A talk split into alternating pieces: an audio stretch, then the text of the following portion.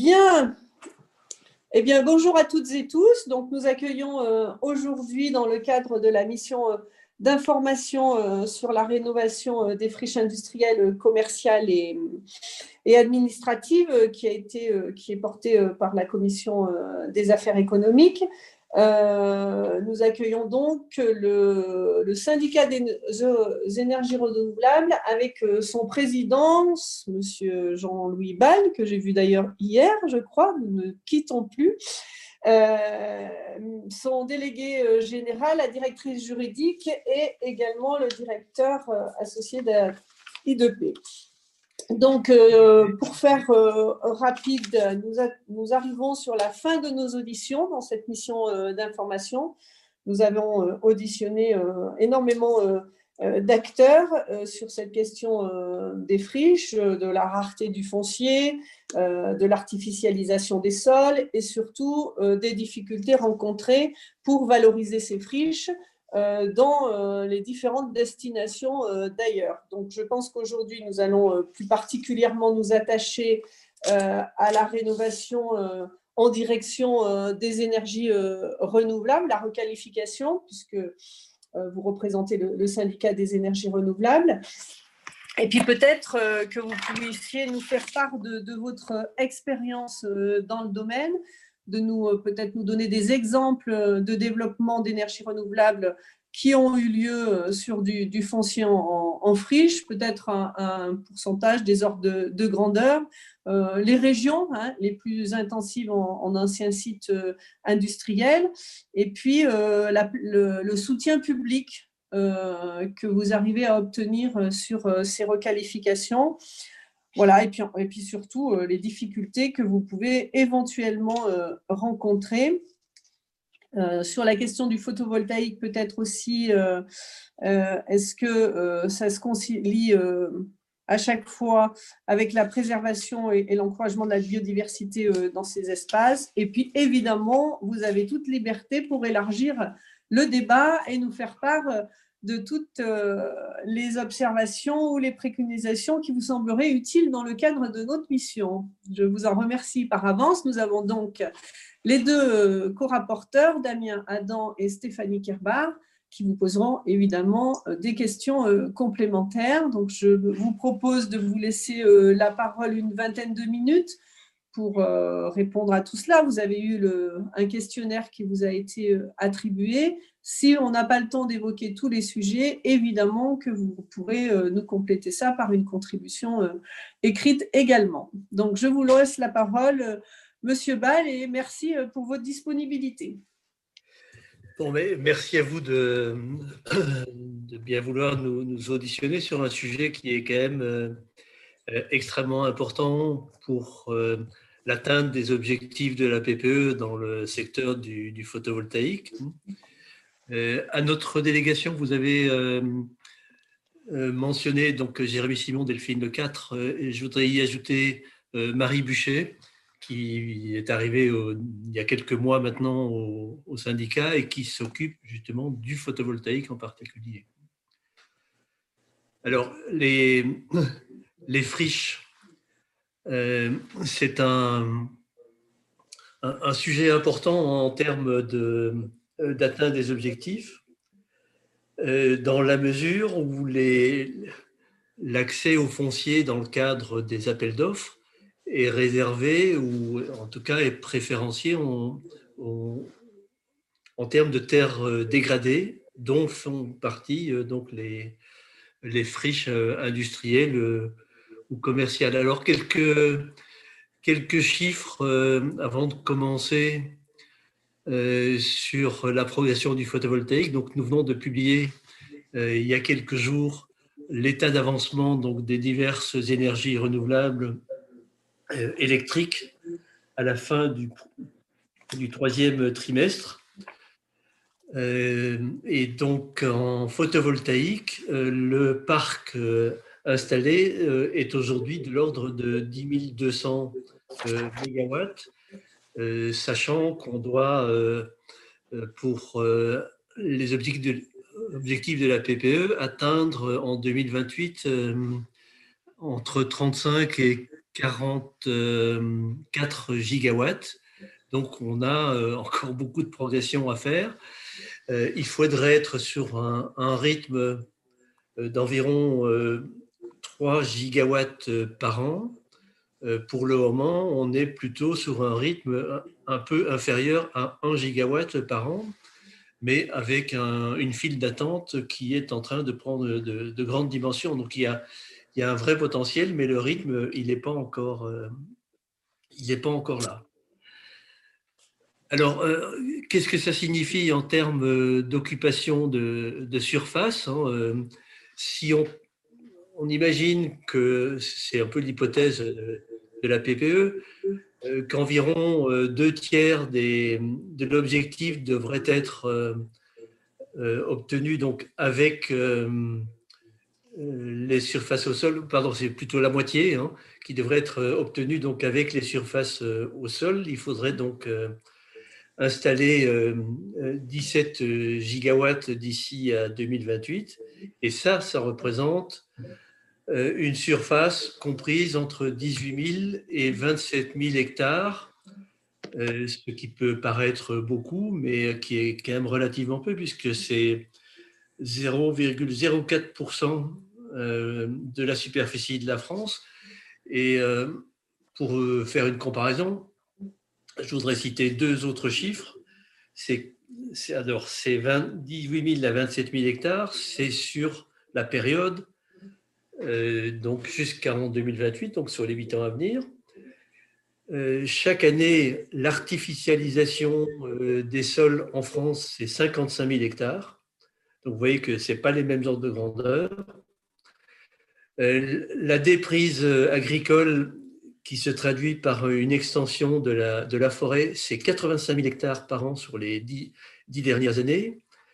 donc le foncier dont on a besoin pour le photovoltaïque, c'est une toute petite partie euh, de, ces grands chiffres. Euh, et donc cet accès au foncier, euh, c'est effectivement une condition nécessaire, mais qui n'est pas suffisante parce qu'il y a un certain nombre de, de freins que je pense vous avez déjà identifiés. Donc il y a le loyer, en tout cas le coût du foncier, que ce soit par euh, acquisition ou par euh, location, euh, les redevances en cas d'occupation du domaine public, les divers freins réglementaires et administratifs, les travaux induits par la prise en, possession du foncier, dont notamment l'éventuelle dépollution des sols et des bâtiments, puis les, recours euh, contentieux qui sont relativement peu développés comparés à, l'éolien. Et puis surtout, euh, l'accès optimisé au réseau électrique, sachant que ces friches ne sont pas nécessairement euh, à proximité des réseaux de distribution ou de, pour les plus grandes installations de, transport. Pour vous donner quelques chiffres, donc dans les S3R ENR, euh, on a une cote-part euh, moyenne donc, pour la, contribution au renforcement des réseaux publics euh, qui est de 60 000 euros par mégawatt, hein, à comparer à un, coût d'investissement total pour des, des, fermes solaires au sol qui est de l'ordre de 900 000 euros par, par mégawatt. à ces, ces codes-parts donc pour le, les S3R ENR, il faut ajouter les ouvrages propres de, raccordement, donc qui sont en moyenne euh, de 80 000 euros par, euh, par mégawatt, mais qui peuvent être plus élevés si on est euh, éloigné du réseau. Alors, il y a un autre obstacle qui est celui de, de l'artificialisation des sols et de ce que ça représente comme obstacle psychologique, parce qu'on on a tendance à, mettre un peu dans, le même sac tous les types d'artificialisation des sols. Et donc, il convient de, rappeler qu'une centrale photovoltaïque, euh, si elle est assez gourmande en surface occupée, ne constitue pas, c'est d'ailleurs la plus, celle qui demande le plus de surface euh, dans, toutes les énergies renouvelables, mais si elles mobilisent une, certaine superficie, elles ne constituent pas nécessairement une artificialisation au même titre que l'urbanisation ou l'extension du réseau routier. Elle permet, les centrales permettent de maintenir une certaine biodiversité hein, et, on peut en plus l'optimiser. Et d'autre part, il n'y a pas d'imperméalisation des, euh, sols euh, sous les centrales photovoltaïques. Et de plus, c'est une occupation qui est temporaire et qui peut être complètement euh, effacée en, fin de, en fin de vie. Et tout cela doit être pris en compte euh, au travers de l'étude d'impact euh, environnemental. Et les projets de centrale, donc dans cette étude d'impact, intègrent très en amont les questions relatives à la, à la biodiversité et aux enjeux de, territoire. Euh, les, sites qui accueillent des, centrales photovoltaïques peuvent une fois l'installation mise en œuvre, euh, abriter une biodiversité euh, riche. Et on a beaucoup de retours d'expérience, notamment de, pays voisins, avec des zones d'habitat planifiées en amont du projet. Et il y a d'ailleurs une étude qui est en cours aujourd'hui entre le syndicat des énergies renouvelables et l'autre fédération du solaire, donc Enerplan, euh, justement sur cet impact euh, biodiversité euh, et centrale, et centrale photovoltaïque. voilà, en termes de, de mode de soutien, il repose donc sur les, les appels d'offres qui sont lancés par l'État. Et dans le cadre du, du cahier des charges de ces appels d'offres, afin de limiter l'emprise des centrales au sol sur les sols agricoles et forestiers, il y a donc une façon de privilégier l'implantation sur des sites dits dégradés dont font partie les, les, friches industrielles. Et ça se traduit par dans la notation des projets par un nombre de points supplémentaires euh, accordés donc à, à, ces projets. Et donc, ça permet, dans le classement, de sélectionner des projets qui sont à, à, des coûts plus élevés euh, que les projets euh, hors de ces sites euh, dégradés. Ce qui revient d'ailleurs à dire que c'est les charges de service public de l'électricité qui prennent en charge le, coût de, de, dépollution, si on veut dire, oui, exactement, de, dépollution de ces, de ces friches industrielles. Euh, lors du dernier appel d'offres euh, euh, photovoltaïque au sol, 71% des grands projets ont candidaté sur des, sites dits dégradés. je voulais aussi signaler à cette occasion qu'il n'y a pas que le solaire photovoltaïque qui peut occuper des, friches industrielles ou commerciales. Il y a également le solaire euh, thermique, donc production de, chaleur directement, euh, parce qu'il peut y avoir euh, des cas où un réseau de chaleur ou un grand consommateur industriel se situe à proximité d'une friche. Et évidemment, il y a un facteur un peu différent en, cas de solaire thermique, c'est qu'on ne peut pas transporter la chaleur sur des, des longues distances. Et donc, il faut que la centrale solaire thermique se trouve à proximité donc, du, consommateur. Euh, euh, les obstacles majeurs hein, euh, qui freinent donc la conception et la réalisation de ces projets, il y a d'une part la, gestion de sols pollués et la gestion de, de la pollution lors des baux reventes de parcelles. Euh, les problèmes d'identification du, propriétaire, ce qui n'est pas toujours facile dans le cas des, notamment des sites orphelins, hein. et ensuite les, classements dans les PLU ou anciennement POS du, site.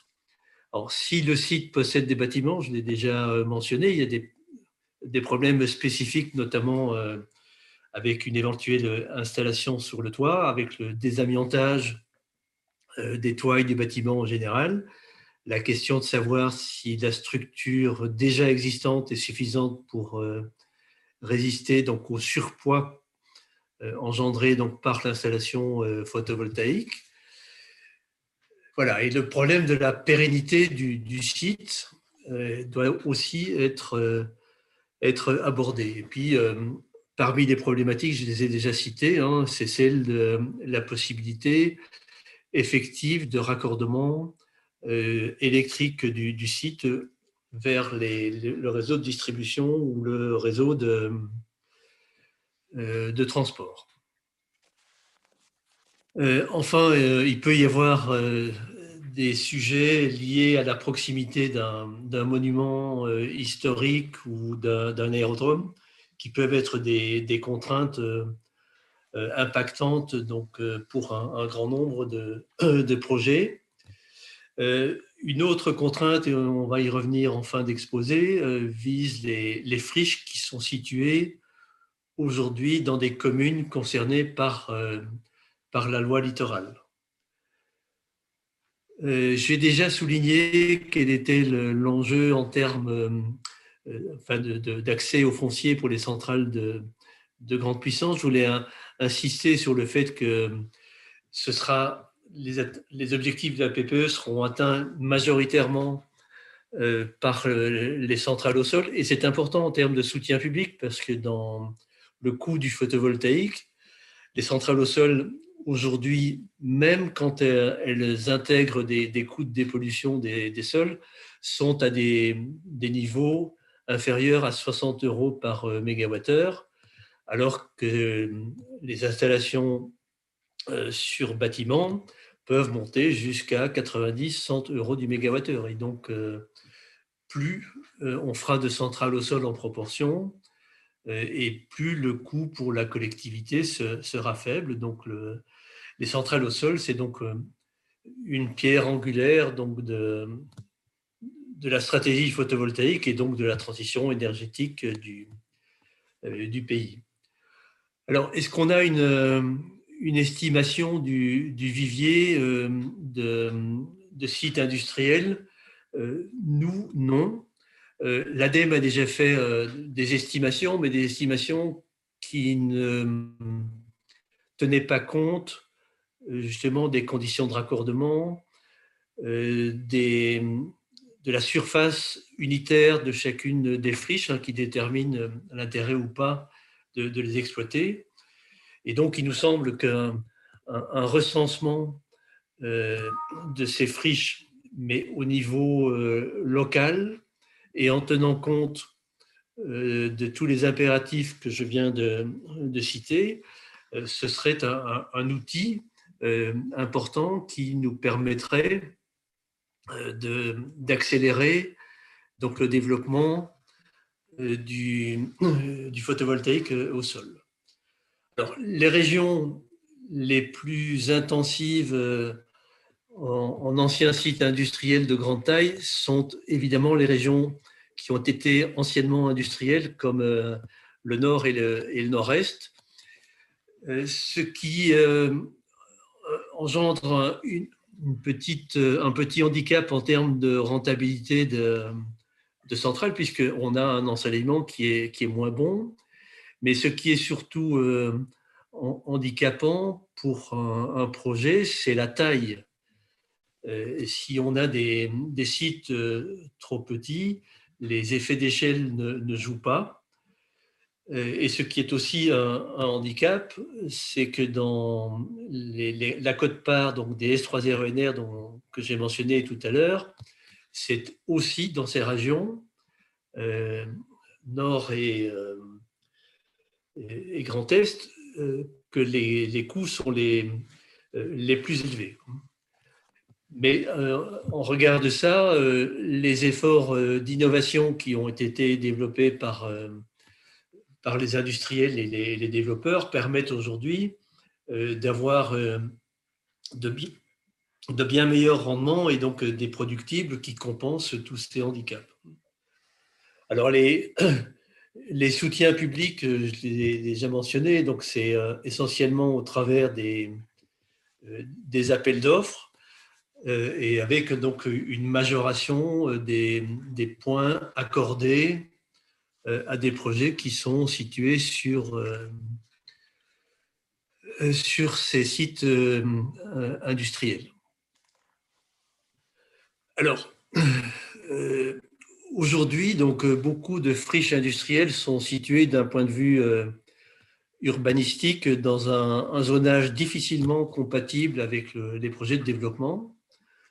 Et donc, il y a un décalage entre usage et zonage urbanistique qui, qui handicape donc euh, l'implantation de, centrales photovoltaïques sur ces friches euh, industrielles.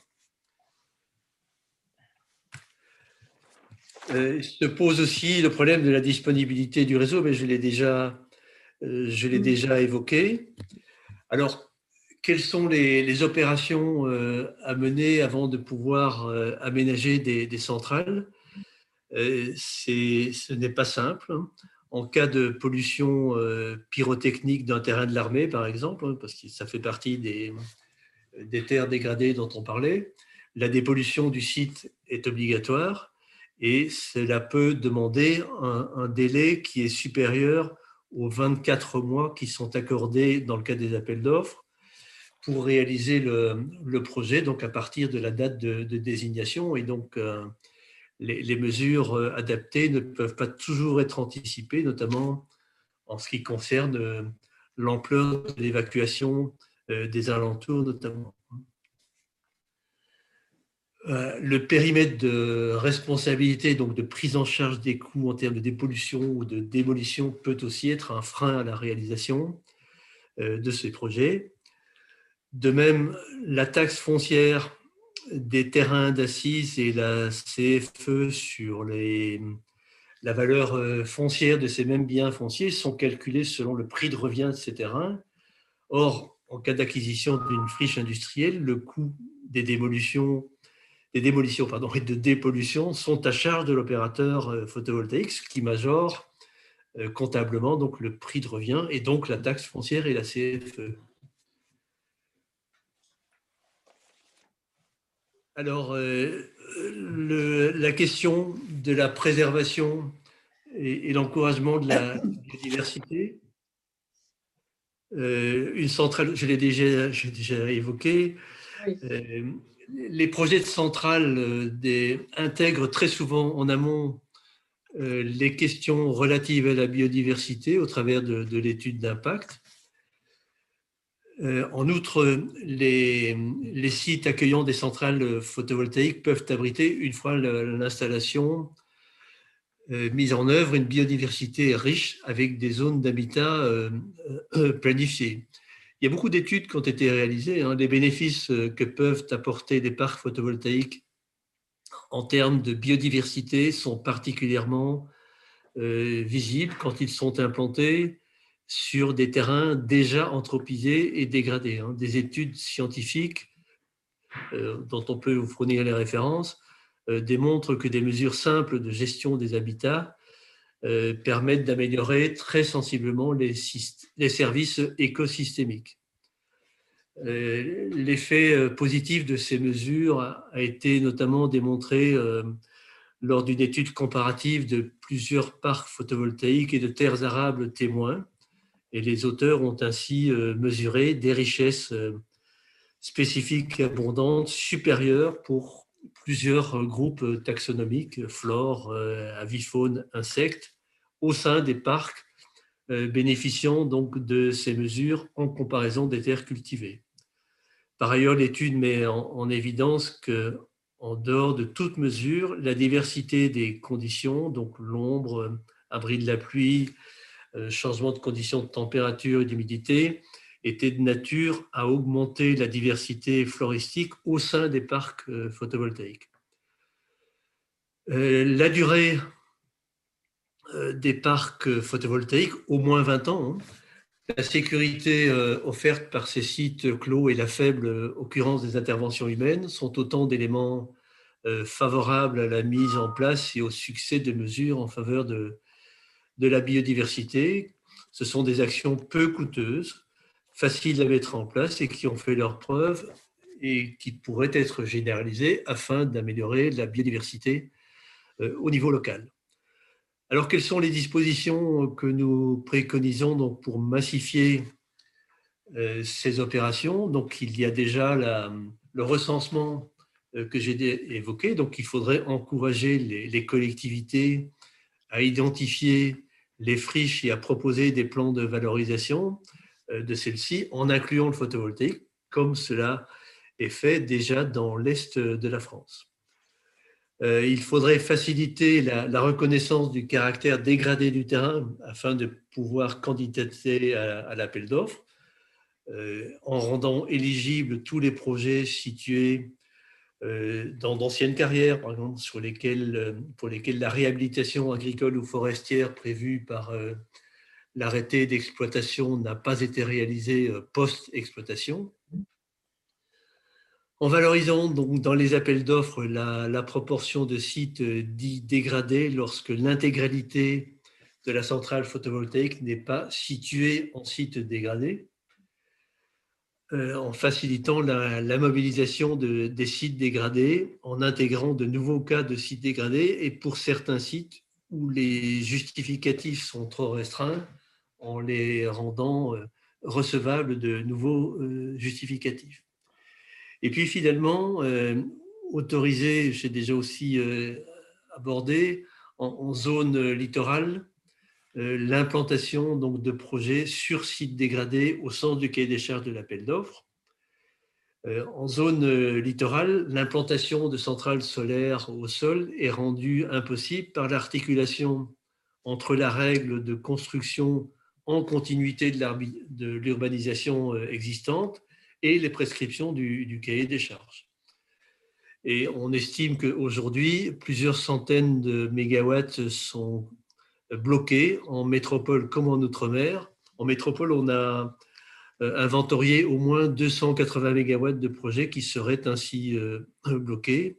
Et de même, on a euh, une dizaine de sites qui ont été identifiés sur la seule région de, la Réunion. Donc nous proposons de rendre possible l'autorisation de centrales solaires au sol sur des sites dégradés en zone littorale, aussi bien en métropole que dans les départements d'outre-mer.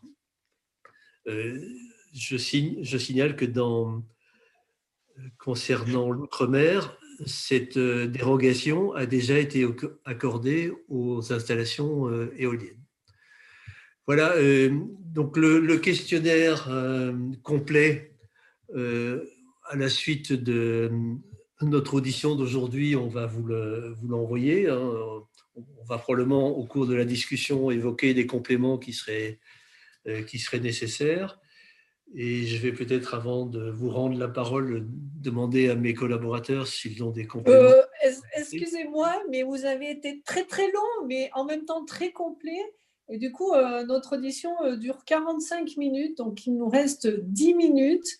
Donc, je préférerais, si vous en êtes d'accord, euh, qu'on nous puissions euh, poser des questions complémentaires et auquel cas, peut-être que euh, les personnes qui vous accompagnent pourraient y répondre plutôt que vous ajouter, parce que je pense que vous avez vraiment balayé l'ensemble du sujet et qu'il y a peut-être des questions plus précises que souhaitent poser les rapporteurs.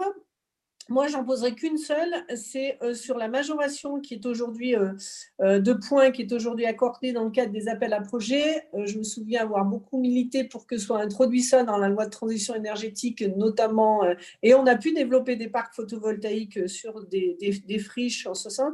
Est-ce que vous pensez, au regard du, coût qui, de la dépollution, si on ne fait pas ça, on pourrait euh, majorer davantage ou ça vous semble suffisant à ce stade Et je vais passer tout de suite la parole à, aux co-rapporteurs, comme ça ils font euh, leurs, leurs questions à la suite et vous pourrez y répondre dans leur globalité. Donc, Monsieur Adam, s'il vous plaît. Merci Madame la Présidente. Euh, merci Monsieur pour effectivement euh, la, complétude de, votre réponse et de votre intervention. Moi j'aurais juste une, question complémentaire. Du coup j'ai bien compris que vos projets ils sont entre guillemets rentables euh, s'ils sont installés pendant une période de 20 ans.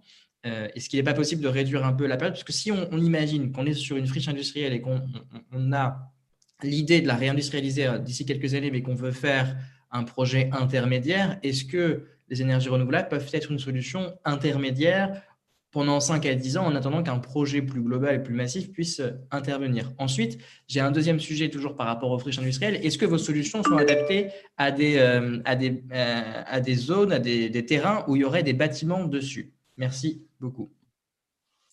Euh, Madame la, la rapporteure Stéphanie Kerbar. Oui, merci Madame la Présidente. Bonjour Monsieur Ball, heureuse de, vous retrouver. Moi, j'aurais également euh, qu'une seule question. Euh, dernièrement, donc, il y a eu l'annonce dans le cadre du plan de relance d'un mécanisme de, fonds friches doté de 300 millions d'euros. Euh, et je voulais savoir quel regard vous portiez sur, sur ces mesures et notamment comment est-ce que les énergies renouvelables peuvent se saisir ou non de cette opportunité. Je vous remercie. Très bien. Merci. Donc, je vais vous demander d'essayer de, répondre à ces trois questions de manière un, petit peu concise. Je ne sais pas qui souhaite y répondre. Je vous laisse le choix et, vous donne la parole. Oui, alors, euh, sur votre première question, euh, Marie-Noël, euh, sur le, est-ce qu'on pourrait majorer, accorder plus de points aux, projets donc, figurant sur des sites euh, dégradé. Euh, je pense que malheureusement, l'État n'a pas beaucoup de marge de manœuvre.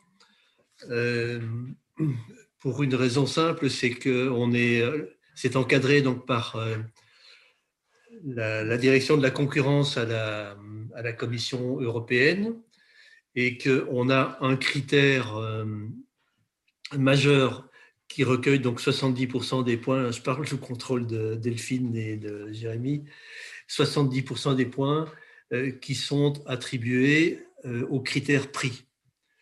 Et là-dessus, la Commission euh, est intransigeante. Elle ne veut pas qu'on descende en dessous de, ce critère, de ce niveau. Donc, nous avions déjà mis le, le maximum à l'époque. Oui, alors, sur les 30% qui restent, il y a une part importante qui est euh, aujourd'hui attribuée aux critères euh, contenu carbone. D'accord. Et ça veut dire que si on accorde plus de points euh, à la dépollution des sols, on en mettra moins sur le, contenu carbone qui pourrait se faire donc au détriment de, de l'industrie française. donc ça, je pense qu'on n'a pas beaucoup de marge de manœuvre sur ce sujet-là. Et 9 points, c'est quand même déjà, euh, euh, déjà intéressant. Hein. Ça, mmh. permet de, de rendre compétitifs euh, des projets sur d'anciennes carrières, sur des, du, photovoltaïque flottant, etc. Donc, il y a, c'est quand même déjà quelque chose d'intéressant. Alors, pour répondre à la première question de M. Damien Adam, euh, est-ce que le, photovoltaïque peut être une solution intermédiaire euh, entre le, site abandonné et une éventuelle réindustrialisation? Euh, La réponse, malheureusement, est non, parce que pour qu'on puisse avoir des coûts compétitifs, on doit pouvoir amortir sur 20 ans donc, si euh, l'installation ne dure que 5 à 10 ans, euh, les, coûts seront forcément euh, beaucoup plus élevés. Hein. L'autre question, c'était s'il y a des bâtiments sur le site industriel, est-ce qu'on peut exploiter aussi une centrale photovoltaïque? Je l'ai un peu abordé dans mon exposé.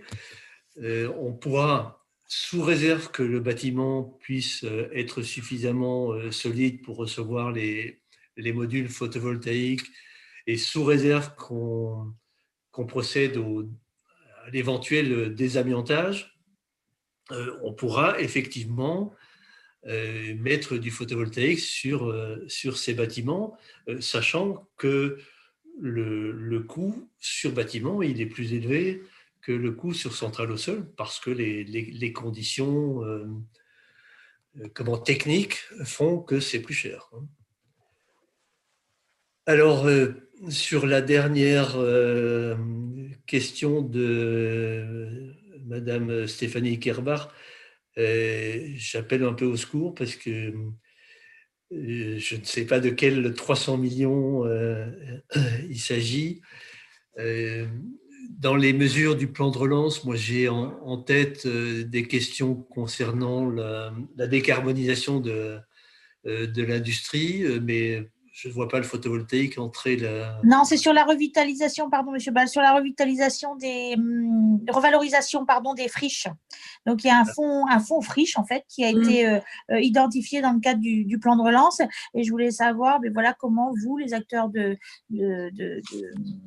des énergies renouvelables, vous pouviez euh, ou, pas, enfin comment vous appréhendiez cette, cette question sur ce fonds. Ben, sincèrement, euh, je ne pense pas que nous l'avions euh, identifié, mais c'est quelque chose qu'on va regarder parce que euh, je vous ai dit tout à l'heure que avant d'implanter une centrale photovoltaïque ou des, photovoltaïques en toiture sur des friches industrielles, on a des coûts qui sont, qui sont pour le moment à charge de l'opérateur photovoltaïque et donc à charge la, du service public de l'électricité et donc sur le, contribuable. Euh, est-ce que euh, on pourrait euh, dégager dans le cadre de ces 300 millions les budgets qui viendraient faciliter le travail donc des, opérateurs photovoltaïques dans le cadre des appels d'offres? C'est une question que, sur laquelle vous m'amenez à réfléchir. À ma connaissance, bonjour, Delphine Le 4. Euh, à ma connaissance, le fonds euh, que vous évoquez, il euh, vise à, financer en fait des opérations d'aménagement urbain. donc, je ne pense pas qu'on se situe dans ce cadre. Euh, hormis pour les projets d'installation photovoltaïque euh, dans le cadre d'opérations d'aménagement urbain. Mais euh, que ces installations bénéficient directement, je puisse en bénéficier directement, j'en suis pas sûre. Pas les installations par elles-mêmes, mais le, la dépollution du terrain, enfin l'aménagement pour, pour en faire quelque chose. En, en, fait, je pense que plus, enfin peut-être plus globalement, euh, le dispositif euh, ne semble pas pouvoir financer euh, l'installation de photovoltaïque parce que par ailleurs, il y a des contractualisations qui sont faites qui prennent en compte euh, notamment par le biais de la bonification, etc.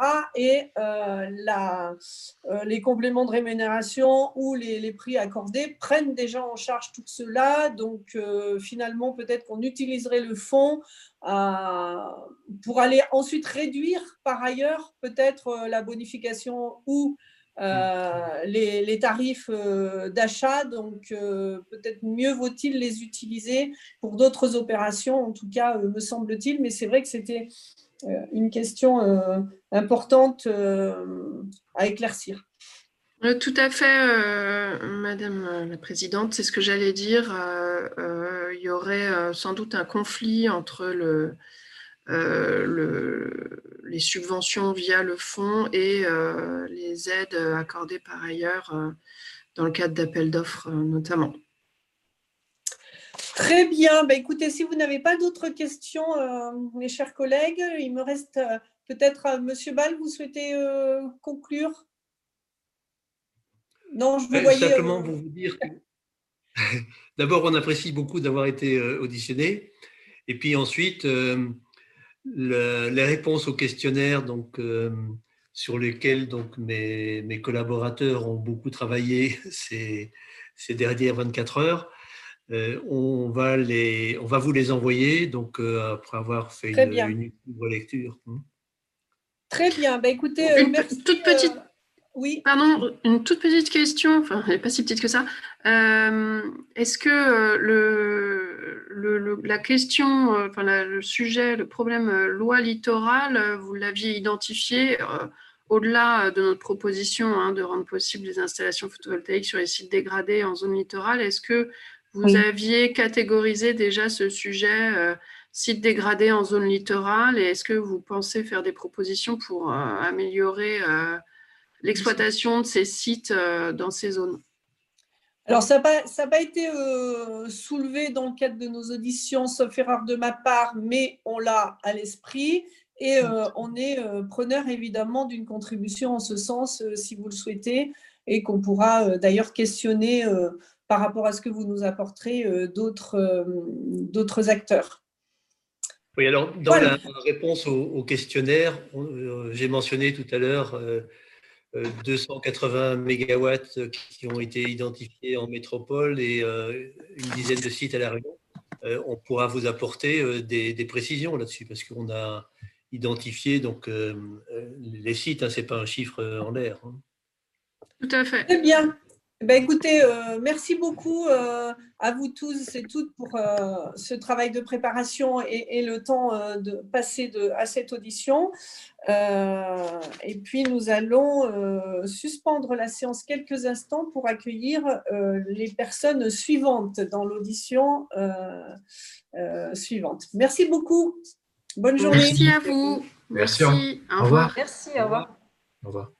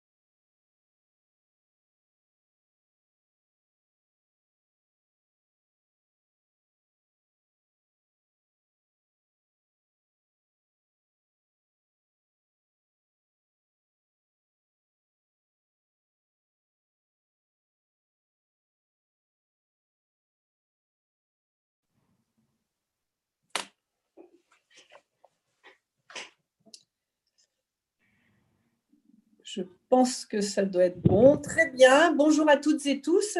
Merci de votre euh, forte euh, et impressionnante mobilisation euh, pour répondre à cette audition.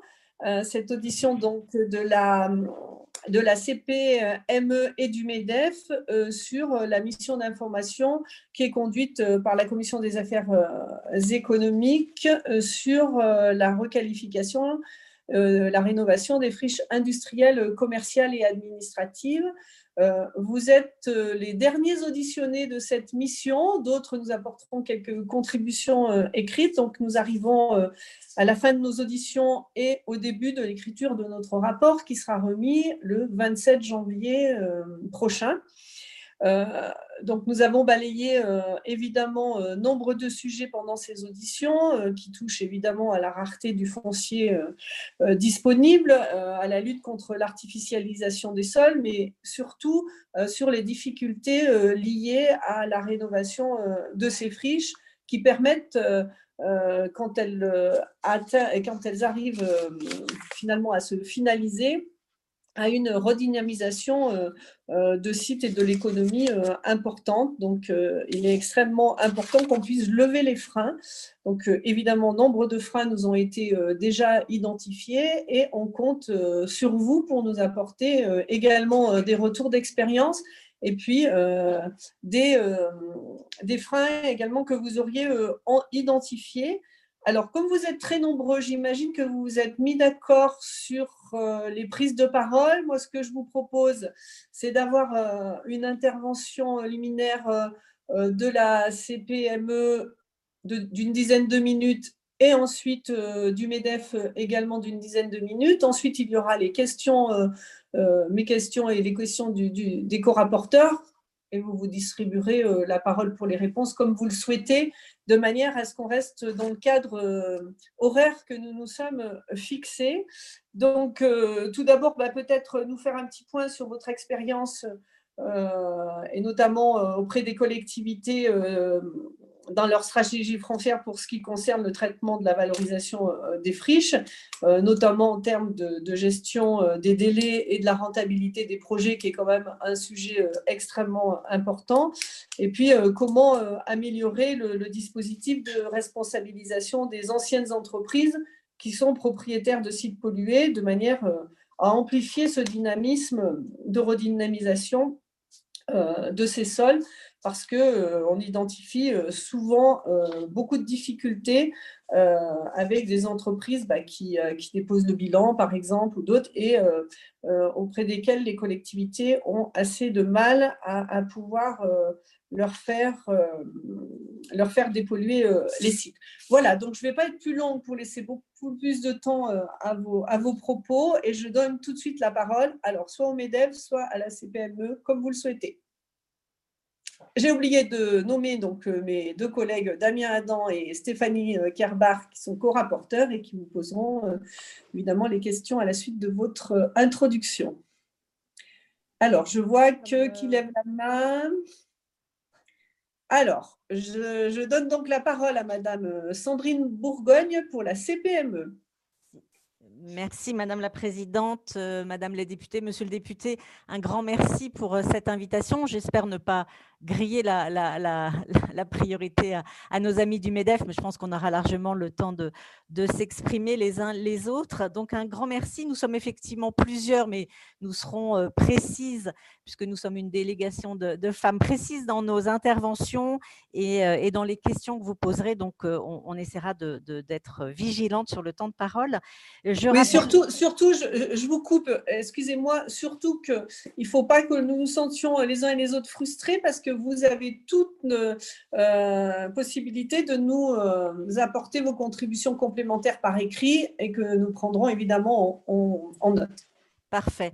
Merci beaucoup. Je rappelle en, deux chiffres que la CPME, la Confédération des petites et moyennes entreprises, regroupe 150 000 TPE-PME qui emploient 3 millions de salariés, euh, en France, en Outre-mer, euh, que nous sommes donc euh, l'une des trois organisations patronales interprofessionnelles avec bien sûr le MEDEF et, l'UDP. Nous représentons majoritairement et principalement des petites et moyennes entreprises patrimoniales qui paye en ce moment d'ailleurs un, assez lourd tribut à, la crise.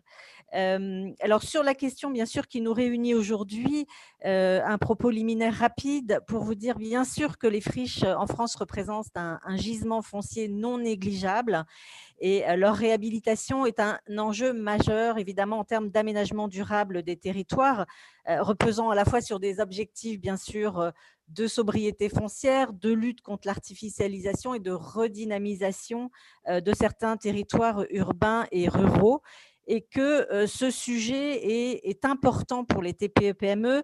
La restauration de ces espaces est pour eux un vrai enjeu euh, et une véritable opportunité. Excusez-moi, il y a un, bruit euh, parasite avec votre euh, micro qui est assez désagréable. Donc, comme, la, comme il y a la retransmission en direct, ce serait peut-être mieux que peut-être vous ne le bougiez pas parce que le moindre, le moindre mouvement est assez désagréable. Donc, on, on va essayer comme ça. Allez-y. D'accord.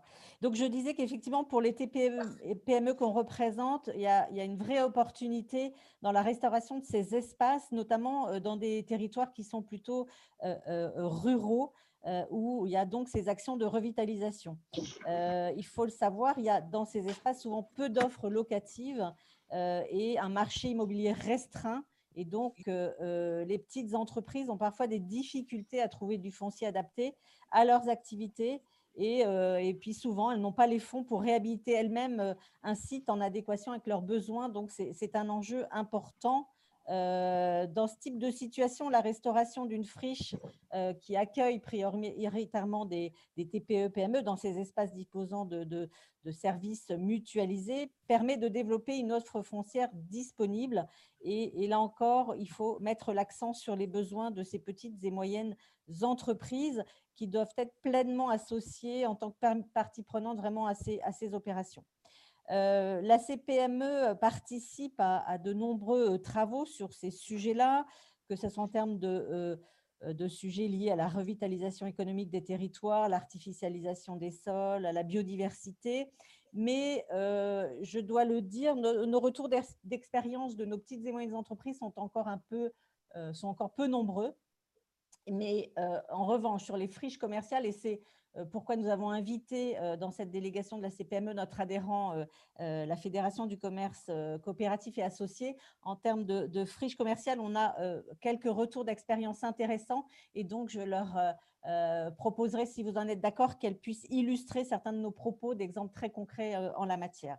Alors, vous l'avez dit, Madame la Présidente, dans le cadre de votre mission, vous souhaitez identifier les freins euh, à ces opérations euh, euh, de, revitalisation. Alors, il y en a plusieurs. Je voudrais souligner cinq freins particuliers qui ont été identifiés, qui sont connus, mais identifiés dans le cadre de certains groupes de travail dans lesquels nous avons participé et que nous partageons. Le premier frein, c'est le recensement de ces friches sur le territoire national est souvent difficile, imprécis. On le sait, la notion de friche mmh. est diverse. Euh, on parle parfois de friches industrielles, commerciales, de friches ferroviaires, euh, euh, de friches militaires, dont l'origine peut être aussi bien publique que privée.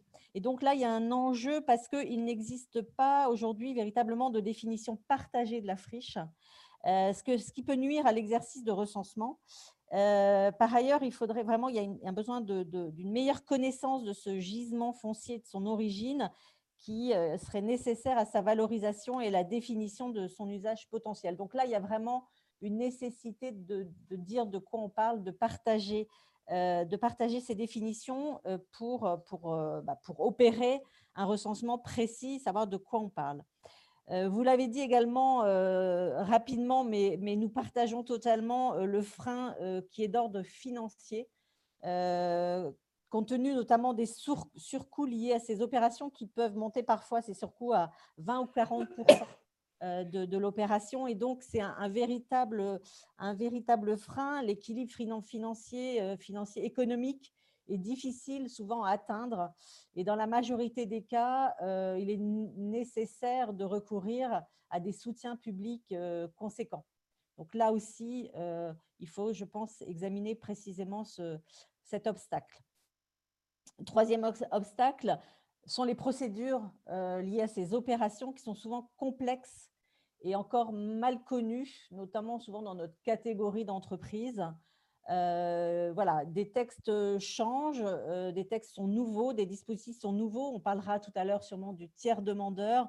Donc là aussi, il y a sûrement une acculturation, une information et une, euh, voilà, une, information plus précise et, euh, à, administrer.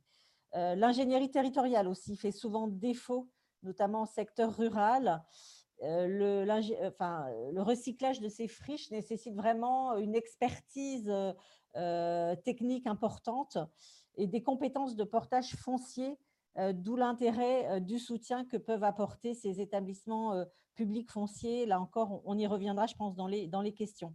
Enfin, le dernier frein que je voulais mettre en, exergue, euh, ce sont notamment les freins euh, techniques liés euh, à la multiplicité et parfois au, croisement, à la juxtaposition de la réglementation à prendre en compte, que ce soit dans, le code de l'environnement, oui, il y a le droit de l'urbanisme, etc. Donc là encore, ça, ça, surajoute à la complexité parfois auxquelles doivent faire face euh, euh, euh, nos, adhérents.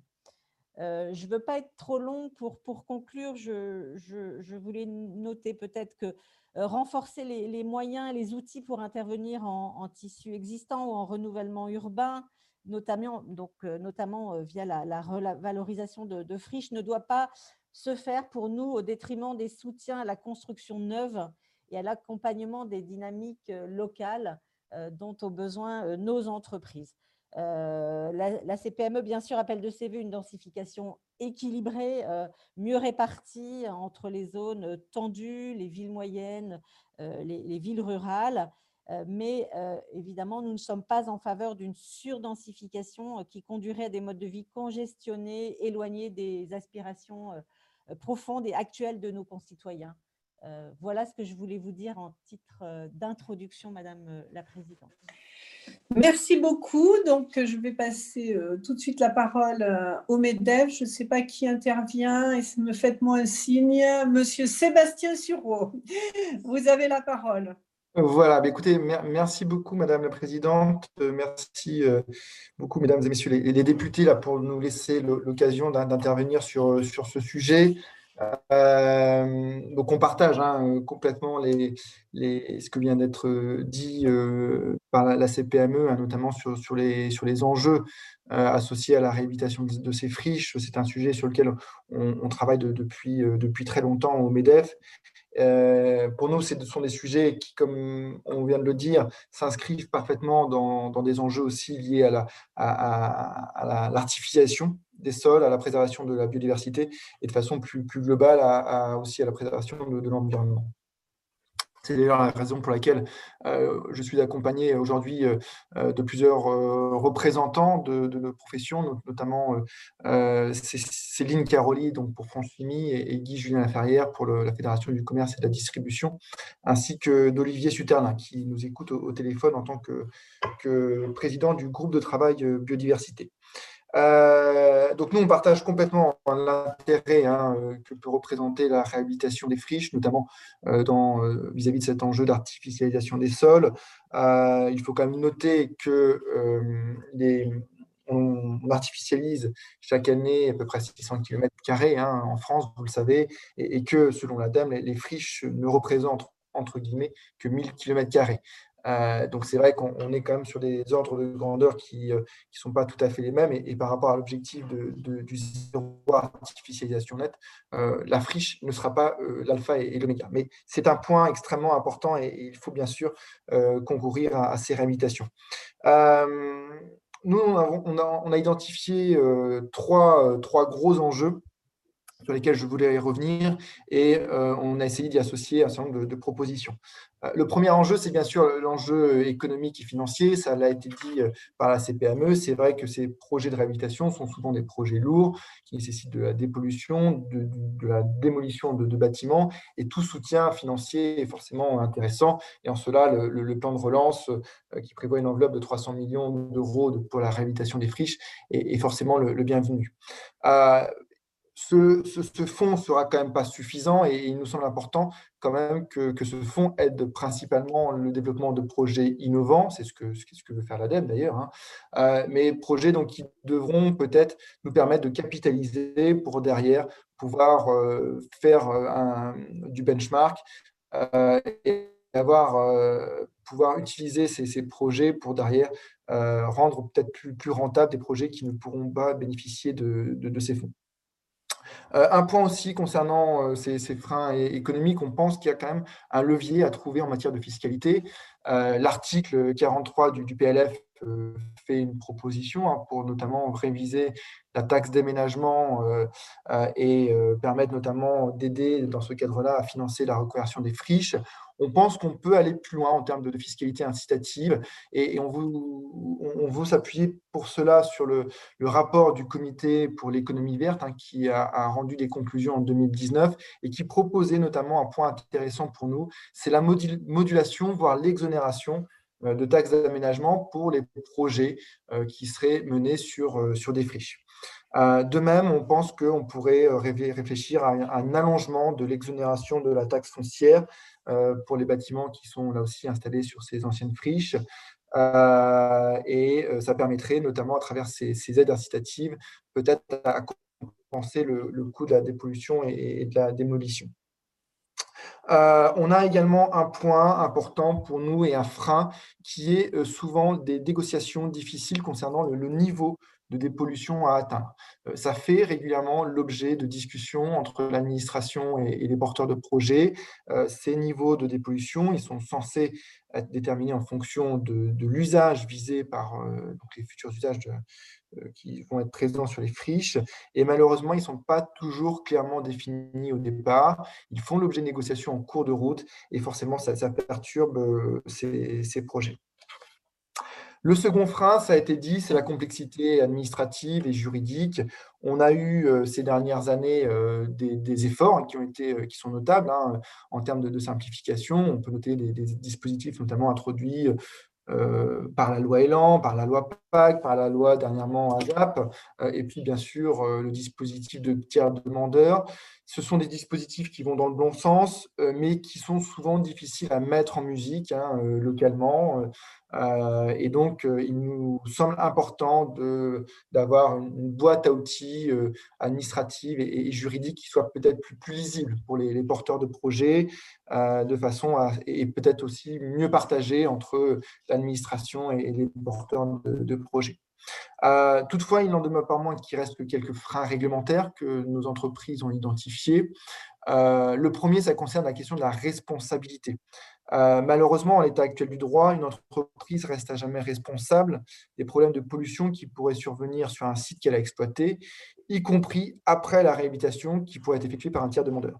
Et on constate malheureusement que certaines entreprises sont un peu euh, réticentes à utiliser ce dispositif parce qu'elles ont peur qu'on les, rechercher des années après, y compris après réhabilitation, si on découvre une pollution, euh, et, euh, alors même que le foncier, elles ne le maîtrisent plus et qu'elles n'ont pas décidé des activités qui se seront installées sur, sur ces anciens sites. Le second point important sur lequel éventuellement on pourra revenir, c'est ça concerne la, présence euh, d'espèces protégées parfois qui viennent s'installer sur des friches euh, c'est ce qu'on appelle une biodiversité d'opportunité. Et, parfois, c'est la présence de ces espèces bloque des projets de réhabilitation parce qu'il faut demander à ce moment-là une dérogation espèce protégée qui ne peut être obtenue que dans le cas de projets d'intérêt euh, public majeur, ce qui n'est pas toujours le cas. Et donc, on a parfois des, projets comme ça qui ont été euh, bloqués. En termes d'outils techniques, je, rejoins complètement ce qu'a dit la CPME hein, sur le, besoin d'une meilleure euh, meilleure observation de ces friches, de ces phénomènes. Il faut souligner là aussi hein, des efforts hein, qui ont été faits ces derniers mois pour développer un certain nombre d'outils. Euh, il faut finaliser le, déploiement de ces outils et surtout mieux les faire connaître, encore une fois, des porteurs de, projets et puis euh, de, des autorités aussi, des collectivités locales. Tout ceci nous amène quand même à réfléchir euh, collectivement, et je pense que ça pourrait être intéressant de le faire peut-être euh, plus en, détail, sur éventuellement un cadre juridique euh, ad hoc qui pourrait être développé sur, par rapport aux friches identifiées. ça permettrait peut-être d'apporter une certaine agilité réglementaire aux porteurs de projets et d'apporter de la souplesse. ça pourrait prendre notamment le, cas de la forme d'un certificat de projet. Le dernier point sur lequel je voudrais revenir, c'est les, enjeux de territoire. Euh, c'est un point pour nous euh, majeur. Euh, on sait que la réhabilitation des friches va largement dépendre des territoires sur lesquels ces friches sont implantées.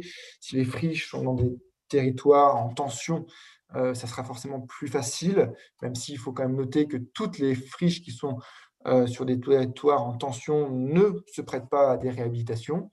Euh, on imagine assez mal, par exemple, le développement d'une zone commerciale d'une zone d'habitation sur une friche qui serait présente dans une zone industrielle qui ne bénéficierait notamment pas d'infrastructures adaptées. Et donc, euh, c'est parfois, y compris sur ces friches euh, difficiles. Bien sûr, sur les friches qui sont en, zone non tendue, c'est encore plus difficile. Et c'est pourquoi on pense important de développer pour ces friches des projets de territoire. Euh, ces projets de territoire auraient tout, leur sens. Ce serait l'occasion notamment de construire des montages juridiques et économiques innovants et s'appuyer sur des mécanismes de mutualisation qui associeraient à la fois les acteurs publics et privés. Euh, je, laisserai là éventuellement le, soin à mes, confrères de, compléter euh, sur ce, point-là. Dernier point sur lequel je voudrais revenir également, c'est la question justement de lier tous ces projets de territoire à la lutte contre l'artificialisation. Il faut rappeler que la séquence éviter, réduire, compenser s'applique bien sûr au projet, mais également aux plans et programmes et que force est de constater que pour les plans et programmes, cette mise en œuvre fait souvent défaut et ou alors n'est réalisée qu'à minima.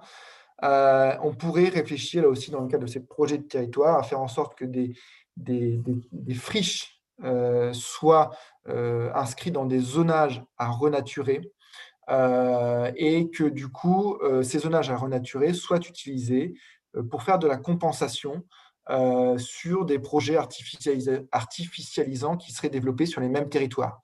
Euh, puisque ces projets artificialisants euh, seraient, répondraient peut-être à davantage des, aux besoins de la collectivité et, du coup, cette compensation pourrait se faire sur des projets, enfin sur des, friches anciennes. Voilà. Ça permettrait ainsi aussi aux collectivités de, mieux prendre en compte l'objectif du zéro artificialisation nette dans les, dans les documents de planification.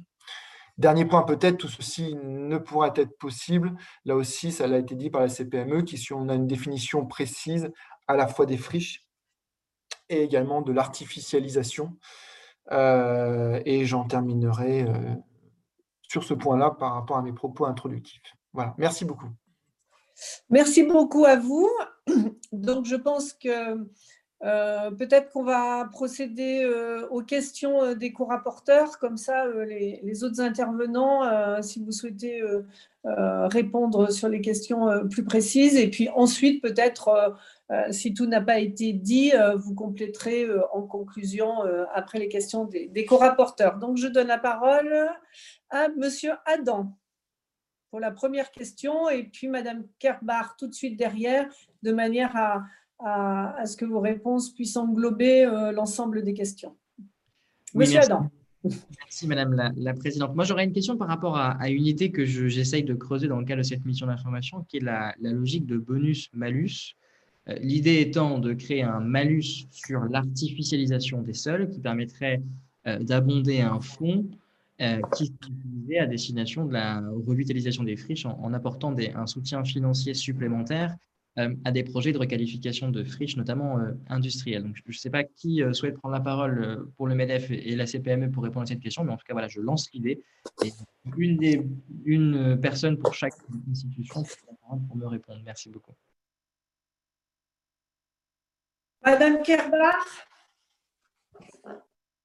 Merci. Alors moi j'avais deux, questions, mais en fait elles ont été euh, répondues euh, dès le début de, enfin elles ont eu une réponse euh, dès le début de l'intervention. Donc je, retire. Voilà. Je vous remercie.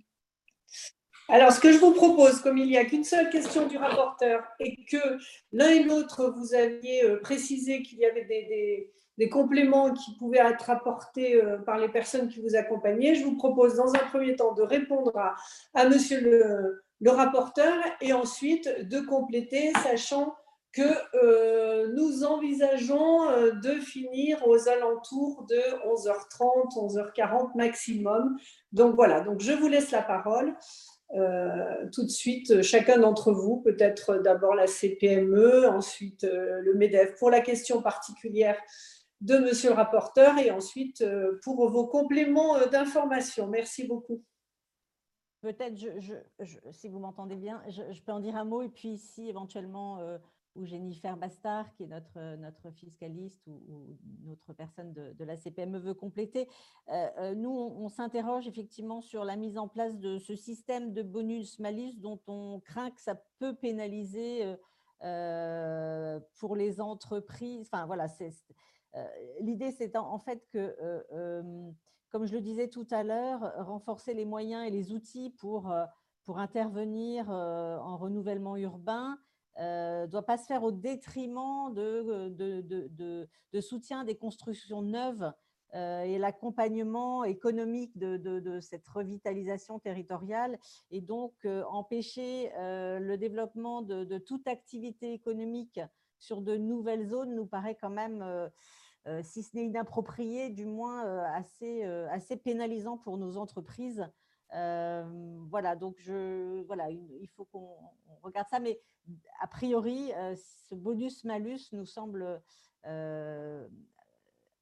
créer un obstacle, pénaliser le développement d'activités économiques futures et donc, voilà, on est, on est un peu plutôt, plutôt réservé sur ce type de proposition. Mais est-ce que Jennifer veut compléter ou?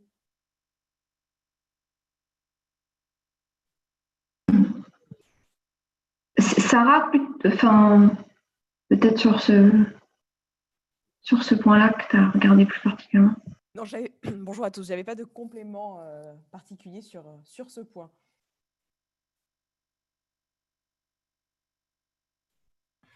Euh, peut-être du coup pour, pour, le MEDEF, et je laisserai après peut-être Olivier Suterlin ou, Guy ou Céline compléter.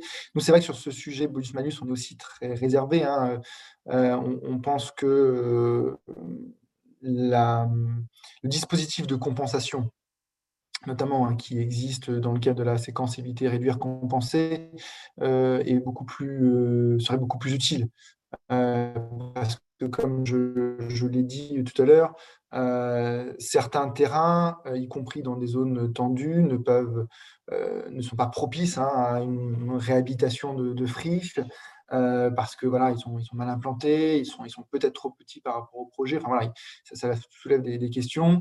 et donc, il nous semble plutôt préférable d'utiliser véritablement l'outil compensation. Hein, et encore une fois, euh, utiliser l'outil compensation euh, à, l'échelle d'un territoire bien, bien, bien précis ou bien, bien, bien arrêté, hein, euh, de façon à ce que le territoire se, saisisse véritablement de cet enjeu de, d'artificialisation des sols et, du coup puisse derrière organiser son aménagement autour à la fois des friches qui devront être réhabilitées et si elles ne peuvent pas être réhabilitées, renaturées. Et puis d'autres terrains qui présentent plus d'intérêt, encore une fois, pour, pour cette collectivité, et qui aurait du coup qui nécessite peut-être une artificialisation. Donc pour nous, c'est vraiment plutôt sur cette dimension compensation qui nous semble préférable d'appuyer euh, et de mettre en œuvre, encore une fois, notamment dès les plans et programmes euh, qui sont euh, développés par les, collectivités territoriales, plutôt qu'un bonus, un bonus malus. Voilà. Je ne sais pas si Olivier ou Guy, vous voulez compléter, ou Céline, voilà, je parle. Guy Julien Ferré, pardon, non, effectivement, juste pour apporter quelques éléments en complément. Aujourd'hui, la compensation euh, n'est pas un dispositif de malus, mais c'est une compensation qui, malgré tout, reste dans tous les cas coûteuse pour un opérateur, un maître d'ouvrage. Euh, et donc, il ne faudra pas rajouter de, lourdeur à la lourdeur déjà actuelle et de, de surcoûts à des coûts qui, parfois euh, peuvent mettre en, péril certains projets. par contre, le principe, effectivement, et on l'a évoqué tout à l'heure, Sébastien Sur l'a évoqué, de l'idée d'un bonus sur la TA est peut-être une idée à, suivre. L'idée étant effectivement de, favoriser euh, euh, un système de, de, TA sur des, sur des projets, si, sur, des, sur des sites euh, en friche ou des sites d'ailleurs plus généralement et plus globalement préalablement artificialisés. Et c'est cette idée-là peut-être sur laquelle il faut plutôt se pencher. Voilà.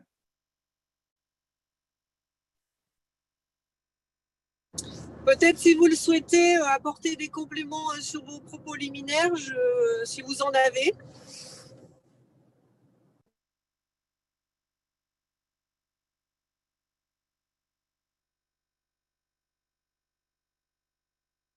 Bien, apparemment, euh, vous n'avez pas de, de compléments à apporter. Peut-être juste, enfin, on peut quand même juste vous faire part de, quelques retours d'expérience. Je ne sais pas, Guy. Oui, très bien, très bien. Et, évoquer quelques retours d'expérience ou de difficultés, notamment sur, euh, par exemple, euh, l'importance, enfin, les freins qui peuvent être liés à, au développement de, de, biodiversité sur, les, sur des espaces en, friche. Euh, je sais que tu avais peut-être un ou deux exemples en tête. Euh, oui, tout à fait. parmi les, difficultés qui ont été identifiées, il y a effectivement, par exemple, ce, beau sujet de la biodiversité euh, présente au sein euh, de friches. C'est parfois, voire souvent, souvent le cas, avec la présence d'espèces protégées et avec donc derrière des, contraintes lourdes, voire parfois très lourdes, en termes de délai, en termes de démarche. On parle effectivement de, la, fameuse demande de dérogation au titre des espèces protégées, qui peut prendre de, comment dire, qui peut compromettre d'ailleurs un, projet de, purement et simplement un projet de réhabilitation. ce qui nous fait un peu, un peu dire d'ailleurs que dans cette définition évoquée par les uns et par les autres, plutôt ce déficit de, définition des friches, euh, la, question d'ailleurs de, enfin de, la, de, la, enfin de la présence de faune ou de flore un peu caractéristique euh, pourrait, être, euh, pourrait, être, pourrait faire l'objet d'une, de, certaines précisions. Au-delà des exemples, et là je parle, je parle pardon, avec une casquette purement commerce, mais des exemples de réhabilitation de friches euh, il y en a. Hein. Le CNCC, d'ailleurs, avait produit euh, l'année dernière un, petit, document spécifique. Euh, d'ailleurs, vous pourriez éventuellement le récupérer auprès du, CNCC, qui, transcrivait, je crois, une, une douzaine, une quinzaine d'exemples, de beaux exemples de réhabilitation de friches, qu'elles soient d'ailleurs friches industrielles, friches militaires, on avait des friches portuaires, euh, etc., avec des, exemples euh, enfin, très marquants et en général pour des projets euh, assez conséquents. Je pense par exemple à Confluence à Lyon, que certains connaissent peut-être. Je pense à, Grenoble Caserne de Bonne, donc une ancienne caserne de réhabilité en centre commercial. On pense plus récemment, et je suis stéphanois, donc à Saint-Étienne, le, le programme STIL qui a fini par voir le jour sur une ancienne friche minière, avec de grandes difficultés, semble-t-il, liées effectivement à la situation minière du bassin houiller euh, stéphanois, liée à une problématique de sites et sols pollués parce qu'il y avait d'anciennes activités très fortement polluantes, liée à la découverte en cours d'opération, on disait tout à l'heure, d'ailleurs, de, compléments malheureux euh, de spots de pollution ayant conduit à des retards de chantier d'opération conséquents et à des surcoûts conséquents par ailleurs. Euh, donc, ce que je suis en train de dire, c'est que les exemples, il y en a, il y en a de, de, très beaux, qui sont souvent compliqués et ils sont souvent très longs. Et effectivement, les, procédures, euh, quand on mixte un peu toutes les procédures liées à ce type de, projet, on mixte euh, de l'installation de l'ICPE, de l'installation classée, on mixte de la sur l'eau, on mixte de la thématique cité seul pollué, on en a parlé, on mixte euh, des problématiques parfois assez lourdes de volume, de déblais, remblais à manœuvrer, etc. etc. Tout ça fait que ces projets sont compliqués, très compliqués, prennent beaucoup de temps, peut-être trop de temps.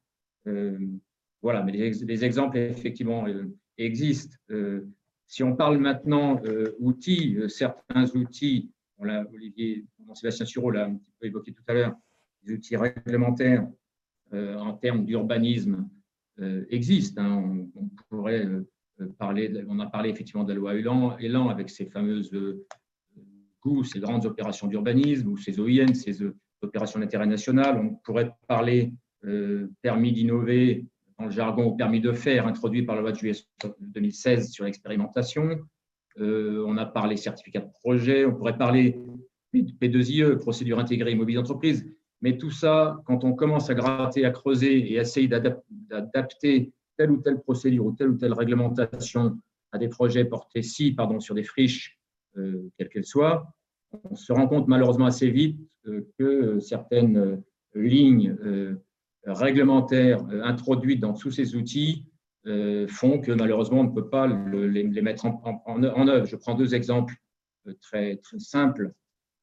sur le, par exemple, sur le, permis d'innover, loi, de juillet 2016, lui ben, est limité aux grandes opérations nationales. Donc ça veut dire que assez rapidement, l'ensemble des projets dont j'ai pu vous parler tout à l'heure ne rentrent pas dans ces fourches codines. Si on parle euh, la P2IE, euh, ou même euh, le droit, ou même par exemple d'ailleurs le droit de la fameuse, le fameux droit de dérogation accordé au, préfet introduit par le décret du 8 avril 2020, eh bien, ils sont restreints au seul projet qualifié d'intérêt général. Et la qualification d'intérêt général, elle est parfois difficile, voire très difficile à obtenir et à obtenir de manière pérenne. Euh, donc le constat qu'on fait un petit peu, c'est qu'il y a beaucoup d'outils, euh, peut-être peut-être trop d'ailleurs, si j'osais, parce qu'effectivement, euh, ça rend les explications et le, comment dire, et leur traduction un peu, un peu, parfois un peu complexe, mais que ces outils-là sont, sont peut-être un peu décalés ou déphasés vis-à-vis de la problématique de, de la redynamisation de, des friches et qu'un un outil ou, un outil plus, plus homogène ou, ou une, comment dire, un recollement d'outils plus homogène euh, et euh, par ailleurs, Sébastien a un petit peu parlé, euh, la, réflexion quant à une, comment dire, une, un, zonage un petit peu spécifique des friches, un zonage au sens urbanisme, hein, au sens des PLU, PLUI, pourrait peut-être permettre de faciliter la, la, mise en œuvre de ces opérations-là. Merci. si vous, en êtes d'accord, Madame la Présidente, je, demanderais bien à, notre adhérent, euh, la FCA, via, l'intervention de Laurence Delafont, peut-être de donner aussi quelques, exemples concrets, retours d'expérience sur les, opérations de reprise et, de, et, de, traitement des friches. Tout à fait. Merci, Madame la Présidente. Merci, euh, Madame et Monsieur les, les, co-rapporteurs, de pouvoir nous exprimer. Donc, moi, je, j'interviens. Pardon, merci beaucoup. Euh, merci Madame la Présidente. Euh, donc, moi, je me permets d'intervenir au titre donc, de la CPME et plus particulièrement de la FCA, donc la Fédération du commerce coopératif associé. Et pour rebondir sur les propos que, nous partageons complètement, qui ont été évoqués précédemment, peut-être réinsister sur le fait que bah, c'est vrai que les porteurs de projets, et en l'occurrence en ce qui concerne le commerce associé, euh, et coopératifs sont des, euh, sont des maîtres d'ouvrage indépendants. C'est-à-dire qu'en fait, euh, chaque, je dirais, chaque commerçant est son propre maître d'ouvrage et que face à la complexité des opérations, face à la longueur des opérations, c'est vrai qu'on peut avoir un certain nombre de freins. Donc, pour rebondir sur ce qui a été dit, c'est vrai qu'il y a à la fois, je pense, tout un travail à faire sur la connaissance fine des différents interlocuteurs à pouvoir solliciter, et c'est vrai que les exemples qu'on a pu avoir, hein, puisqu'on a eu l'occasion déjà de travailler sur des réhabilitations, des reconversions d'anciennes friches industrielles, euh, bah, c'est vrai qu'il faut qu'on puisse avoir cette, euh, je dirais, assez, de façon assez accessible pour des porteurs de projets indépendants, euh, la, connaissance à la fois technique de tous les interlocuteurs à solliciter. Donc, je pense qu'effectivement, l'idée d'une sorte, si je puis m'exprimer ainsi, d'une sorte de guichet unique serait probablement assez, assez intéressante pour déjà identifier en fait les interlocuteurs, que ce soit effectivement les dossiers techniques ou administratifs. Et je pense notamment, comme l'évoquait M. Euh, Guy-Julien Laferrière, aux questions effectivement de faune flore, qui sont des vraies problématiques auxquelles on peut être confronté, mais aussi des questions hydrauliques. Et c'est souvent le cas pour des, friches industrielles et le cas d'exemples qu'on a pu avoir. On peut être, parce que historiquement et patrimonialement, l'ancienne industrie, en l'occurrence, une ancienne papeterie, était située près d'un cours d'eau. Donc, il a fallu aussi travailler avec les services de l'État et de la DDT pour euh, essayer de, voir aussi comment travailler ces questions-là. Et euh, lorsqu'un commerçant est un, je dirais un commerçant indépendant, bah, son, premier métier, c'est d'être commerçant, c'est pas forcément d'être maître d'ouvrage. Et de pouvoir l'accompagner sur ces problématiques-là, je pense que c'est en tout cas lever des freins pour permettre à l'ensemble du tissu industriel et commercial de pouvoir aussi être porteur, on va dire, de tous ces projets parce que c'est vrai que des grandes structures, des grands opérateurs, des grands aménageurs bénéficient d'outils et de structures. Ce n'est pas forcément le cas pour tout le tissu des, euh, commerçants et euh, des, entreprises indépendantes. Voilà, je vous remercie. Peut-être, euh, Céline, tu, veux réagir aussi sur la question des, des plateformes industrielles? Allez-y. Là, vous m'entendez mieux? Très bien. Ok, merci. Merci Madame la Présidente oui, juste un, mot très très rapide concernant les, plateformes en particulier. Moi, je représente les, industriels. c'est vrai qu'on accompagne, on tente d'accompagner les, exploitants dans leur, dans leur développement et notamment dans leur, leur possible implantation sur le, sur le territoire français. Et en, ce sens, je reviens sur les réserves qu'a exprimé le MEDEF sur la question d'un possible manus sur l'artificialisation des sols pour abonder un, fonds. C'est vrai qu'on ne souhaite pas que mmh, les orientations qui sont prises en matière de, développement, de développement des territoires hein, globalement, le soient par la seule impulsion d'une contrainte financière. puisque, comme ça a été dit, il y a certaines, certaines certains éléments qui sont à prendre en compte dans le cadre de développement. toutes les friches, effectivement, ne sont pas bonnes à être, à être réhabilitées sur le même schéma économique qu'elles que, qu'elles étaient. il y a beaucoup de choses à, à, envisager en, matière de, développement des territoires, de renaturalisation, etc. Et parfois, il est préférable de, de s'intéresser à une économie donc effectivement plus dense, sur un, une zone déjà fléchée, on va dire, notamment industrielle. en ce sens, les, développements qu'on accompagne chez nos industriels se, se, font avec les outils réglementaires ou non réglementaires hein, qui existent déjà et qui sont déjà très complets et, à mon sens, relativement adaptés. On a beaucoup parlé de la séquence éviter, réduire, compenser. Effectivement, c'est déjà une séquence qui, a en, un sens, qui est déjà en un sens un, un, bolus-malus. Donc, mon propos, c'est de dire qu'aujourd'hui, la réglementation en place et les outils qui sont utilisés et qu'on essaye de promouvoir auprès des industriels qui souhaitent s'implanter ou se développer est très adapté et, à mon sens, presque plus adapté que pourrait l'être un, un malus sur l'artificialisation des sols. L'objectif étant vraiment de, de d'avoir une réflexion plus globale, hein, comme je le répète, sur la, dynamique d'économie circulaire des territoires, etc.